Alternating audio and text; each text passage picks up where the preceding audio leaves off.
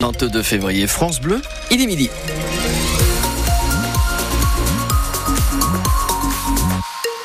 Pour la météo, c'est du gris, c'est aussi de la pluie et du vent assez fort euh, au programme. Voilà un temps d'automne. Pourtant, nous sommes toujours en hiver.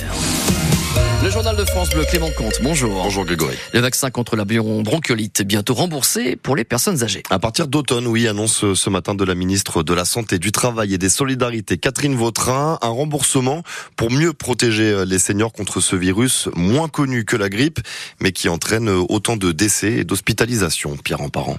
La bronchiolite est souvent associée au bébé, mais on le sait moins. Chaque année, elle cause chez les plus de 60 ans 25 000 hospitalisations et jusqu'à 10 000 morts. Pourtant, les vaccins destinés aux seniors existent. Ceux des laboratoires Pfizer et GSK ont même été approuvés au niveau européen, celui de GSK ayant montré une efficacité de plus de 94% sur les formes sévères. Ce vaccin peut d'ailleurs même déjà être prescrit en France depuis cet été, mais il n'est pas encore remboursé. Il faudra attendre l'avis de la haute autorité de santé qui doit se prononcer l'été prochain à partir de ses propres études. Cela devrait permettre un remboursement dès l'automne, ce qui facilitera l'accès au plus grand nombre à ce vaccin qui coûte 200 euros. Et dès la fin de ce journal, dans l'émission Ma France sur France Bleu, on vous euh, propose une heure d'échange avec le ministre de la Santé, Frédéric Valtou.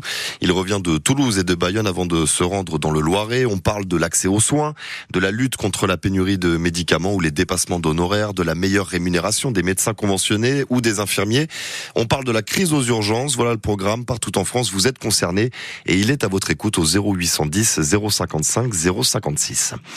Prudence cet après-midi, vigilance orange, vent violent pour la Marne et les Ardennes. Une vingtaine de départements sont concernés en tout. Le phénomène démarre réellement chez nous à partir de 16h cet après-midi. Un camion dans le fossé sur la D994 ce midi au niveau de Somme-Yèvre, c'est dans l'est de la Marne. Pas de blessés, mais route coupée avec déviation. Le dépannage va durer plusieurs heures sur place. De la route au rail, on prend euh, là aussi ses précautions. Des travaux sont programmés dès lundi prochain sur la ligne Reims-Film.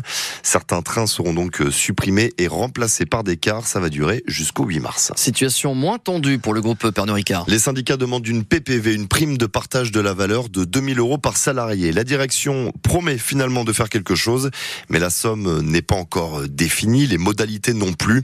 D'autres réunions sont prévues demain entre les syndicats de chez Moum et la direction. Et puis lundi, même chose, réunion du côté des Cognac Martel. Dani Alves, ancienne star euh, brésilienne du Barça et du PSG, a été condamnée aujourd'hui à une peine de 4 ans et demi de prison pour le viol en 2022 d'une jeune femme. C'était euh, dans une discothèque de Barcelone. La victime n'était pas consentante et il existe des éléments de preuve qui permettent de considérer le viol comme prouvé. Voilà ce qu'écrit euh, le tribunal dans un communiqué. Chose promise, chose due. Un décret du gouvernement acte ce matin 10 milliards d'euros de coupe budgétaire. Le budget écologie, développement et mobilité durable sera raboté de 2 milliards d'euros. Vous avez besoin d'un petit service. La nouvelle conciergerie solidaire de Reims est là pour ça. Installée depuis décembre sur le parking relais de l'hôpital de Bray, mise en place par Transdev Grand Reims, elle répond à toutes vos exigences. Ouverte les lundis, mardis, jeudis et vendredis de 16h30 à 18h30. Antoine Geoffin, c'est quoi le principe? Comment ça marche? Si vous avez besoin de faire repasser une chemise, repriser un tailleur, de faire reprendre vos chaussures un peu abîmées, qui auraient bien besoin d'un petit coup de neuf chez un cordonnier, eh bien, il suffit pour ça de passer à la conciergerie solidaire, de laisser votre commande. Les concierges s'occupent alors du reste, contactent les artisans en question et reviennent avec vos affaires. C'est aussi possible d'y laisser un colis pour qu'il soit posté ou au contraire d'y faire envoyer un paquet pour le récupérer plus tard. Il y a également de la nourriture. Vous pouvez commander des baguettes, des œufs, un panier de fruits et légumes. La conciergerie, enfin, vous met en relation avec d'autres partenaires comme ce garagiste chez qui vous ferez votre contrôle technique, ses professeurs pour donner un cours de soutien scolaire ou encore quelqu'un pour faire le ménage chez vous. L'intérêt, c'est le gain de temps, mais aussi d'argent grâce à ces négociations. La conciergerie solidaire revendique des prestations 10 à 20% moins chères qu'en temps normal.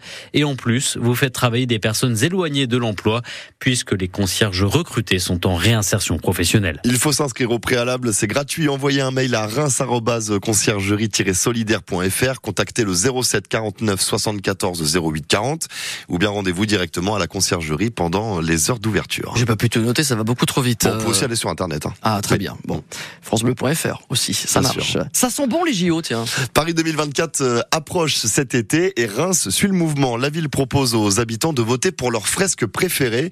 L'œuvre sera ensuite peinte sur le sol du terrain de basket du stade Saint-Symphorien derrière la cathédrale.